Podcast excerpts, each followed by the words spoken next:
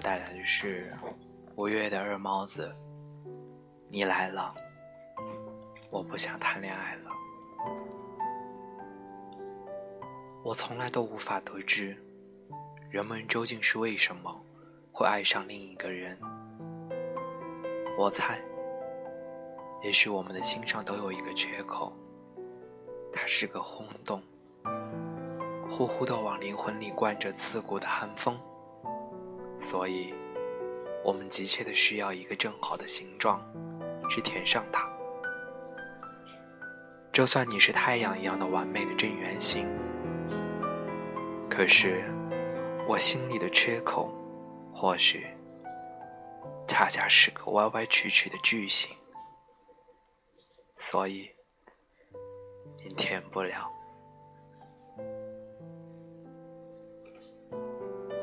感冒发烧去医院打点滴，输液大厅离我不远处有个女生也在打针，她男朋友陪在身边。女朋友不一会儿想去洗手间，让男朋友帮忙提一下吊瓶。男生扯着嗓子对女生说：“你不是刚去了卫生间吗？怎么又要去？让你别喝那么多水，你偏要喝。”语气中流露着满满的不耐烦。大家循声望去，女生才意识到大家的目光，尴尬的低着头，小声回应：“医生说多发烧就多喝水，这样才能……那你就不能忍忍吗？这才过一个小时又要去。”女生丝毫没有发觉女生的窘迫。依旧大声的责备着。我把头转过了去，背对着女生。两人经过我身边，我看见女生紧紧的咬着嘴巴，憋着红红的脸，甚是心疼。还好，我没有女朋友。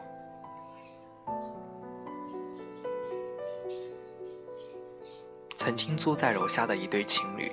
每隔几天晚上都会听见吵架声，紧接着是女人的哭泣，再接下来是女人被关在门外，谩骂声、哭泣声，到最后竟是求饶声。楼下楼道的灯坏了，好几次回家走到拐角处，都会被瘫坐在门口哭泣的女人吓了一跳。慢慢的，从女人的谩骂声中知道，房是女人的，家具是女人买的。男人白吃白住不说，还整天挑三拣四的找麻烦。我很生气，也很懊恼，为什么不离开这个渣男呢？为什么非要如此的委屈自己？本想着是一个没有主见、面容憔悴。自卑又伤感的女人，却从来没有想到，她其实自信、从容又优雅。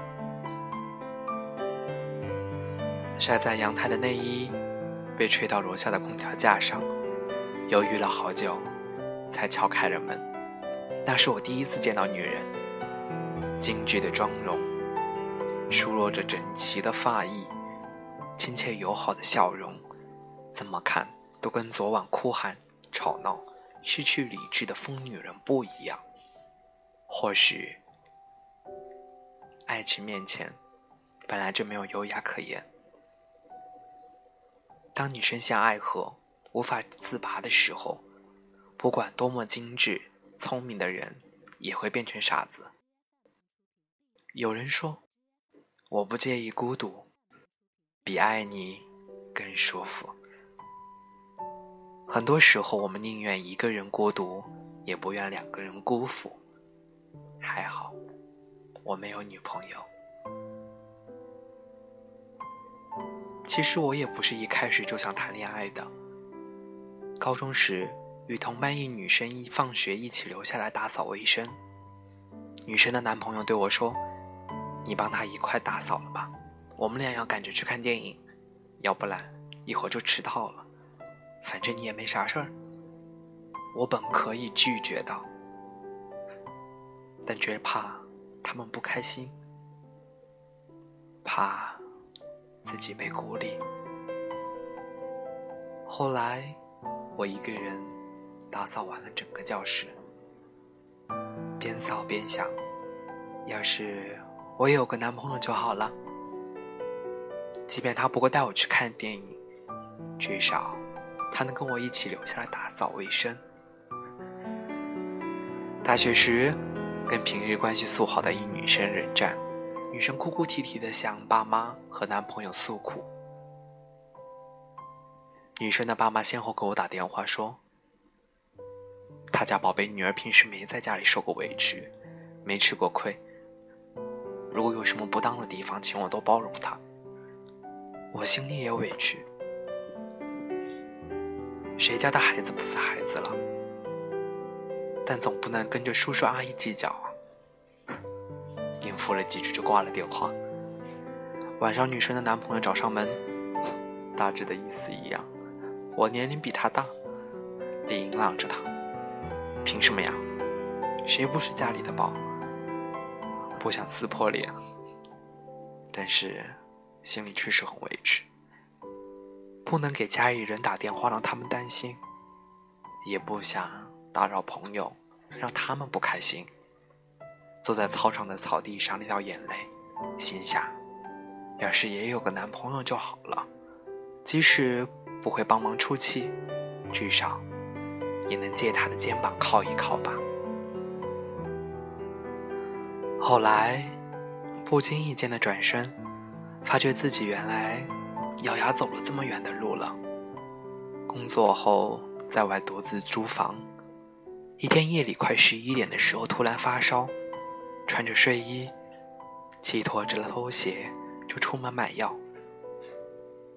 回来的路上，碰见喝醉的男人，冲我大喊大叫，并想扑过来的时候，我拽紧了手里的药，跑得飞快。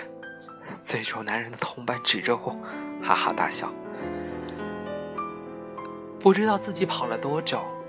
只记得关上门的那一刹那，身上的衣服都湿透了。那可是要结冰的寒冬啊！有天夜里加班晚归，也因感觉身后有人一路跟随，心提到了嗓子眼里，害怕极了。终于在转弯的路口捡起了堆在角落里的砖头，就那样抱在胸口。心想，如果后面的男人追了上来，便爬上去。后面一路走到了家，那人也没有追上来，而那块砖头却给我带了回来。有次表妹来问我，怎么浴室有块砖头？我回答说，之前从楼下捡来的，用来压坏水龙头的。就在好几次觉得自己熬不下去的时候，竟然独自一个人走了这么久了。慢慢的，开始学会了照顾自己，保护自己。从来没有每天看天气预报的意识。被大雨淋了几次之后，便学会了在随身常备着一把伞。洗澡的时候因为太滑，跌倒了。胳膊被墙角凸起的瓷片划出一道血口，坐在地上哭。以后便长了记性，再也不穿拖鞋去洗澡了。半夜发烧，家里没有药，浑身没有力气，想喝口水都费劲。后来，给家里备齐了感冒、发烧、拉肚子的常用药，也慢慢的摸索出了症状。能够快速的吃药，夜晚打车回来，拍了车牌号也不知道发给谁。开始等到到家的时候，假装打电话，称呼自己的男朋友在楼下接自己。有人说，当你一个人熬过了所有的苦，也就没有那么想和谁在一起了。或许这样吧，没有人渴望孤独。也没有人愿意明明孤独的像条狗，却说一个人真好。只是一次又一次，当我们拼尽全力越过山丘，却发现山的那边无人等候的时候，渐渐的便习惯了孤独。朋友问我：“《欢乐颂二》开播了，追吗？” 我不由想起了白渣男被骗了身体，又被骗了感情的邱莹莹。听说她在第二部交往了男朋友，因为嫌弃他不是处女之身，我深表厌恶，弃他而去。回答朋友，不想看，太他妈憋屈了。邱莹莹起初是爱白渣男的，为了他，不顾姐妹反对，不听姐妹劝阻。执意搬出去与白同居，可是后面，白渣男轻佻的回应：“我不是早就搞到过你了吗？”邱莹莹就算情商再低再无脑，也会难过吧，也会心痛吧。后面遇见心动的男生，却因为非处女之身再遭嫌弃。我不知道邱莹莹还会不会再爱上另外一个人。我想。即便有那么一个人，他大概也不会再如第一次一样那么大胆、炽热且单纯了吧？网上有段话是这么说的：当你认真谈过一段感情，最后分手了，后来你很难再去喜欢别人，你不想花时间，不想去了解，就好比你写了一篇快写完了的文章，老师却说你自己潦草，把作业撕了，让你重新写一篇。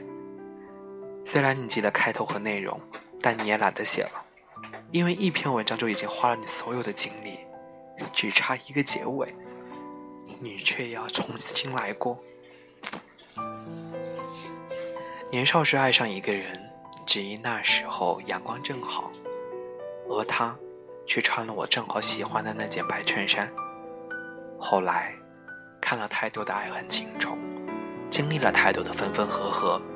当我再也不会因为你只是穿了一件我喜欢的白衬衫的时候，唱了一首我喜欢的小情歌的时候，当我开始权衡利弊的时候，当我开始本能的逃避的时候，我知道我很难爱上一个人了，或者说，我已经不知道到底什么是爱了。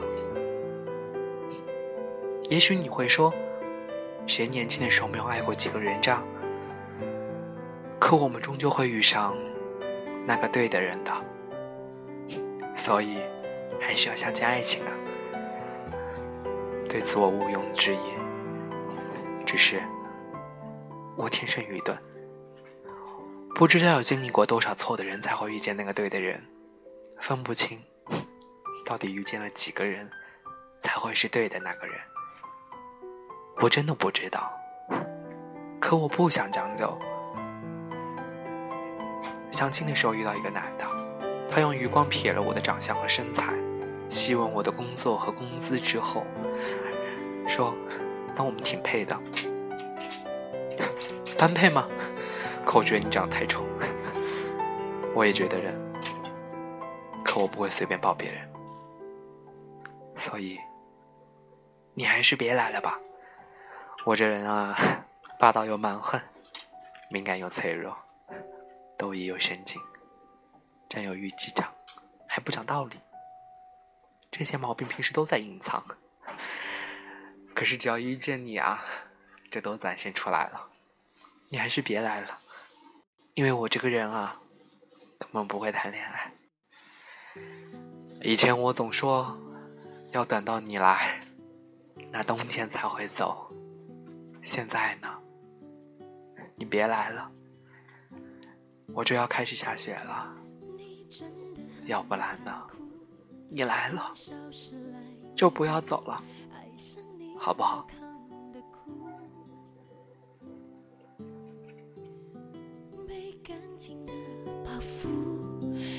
执着来报复，你怎能自私做主？我很恍惚不清楚为何孤独学不会不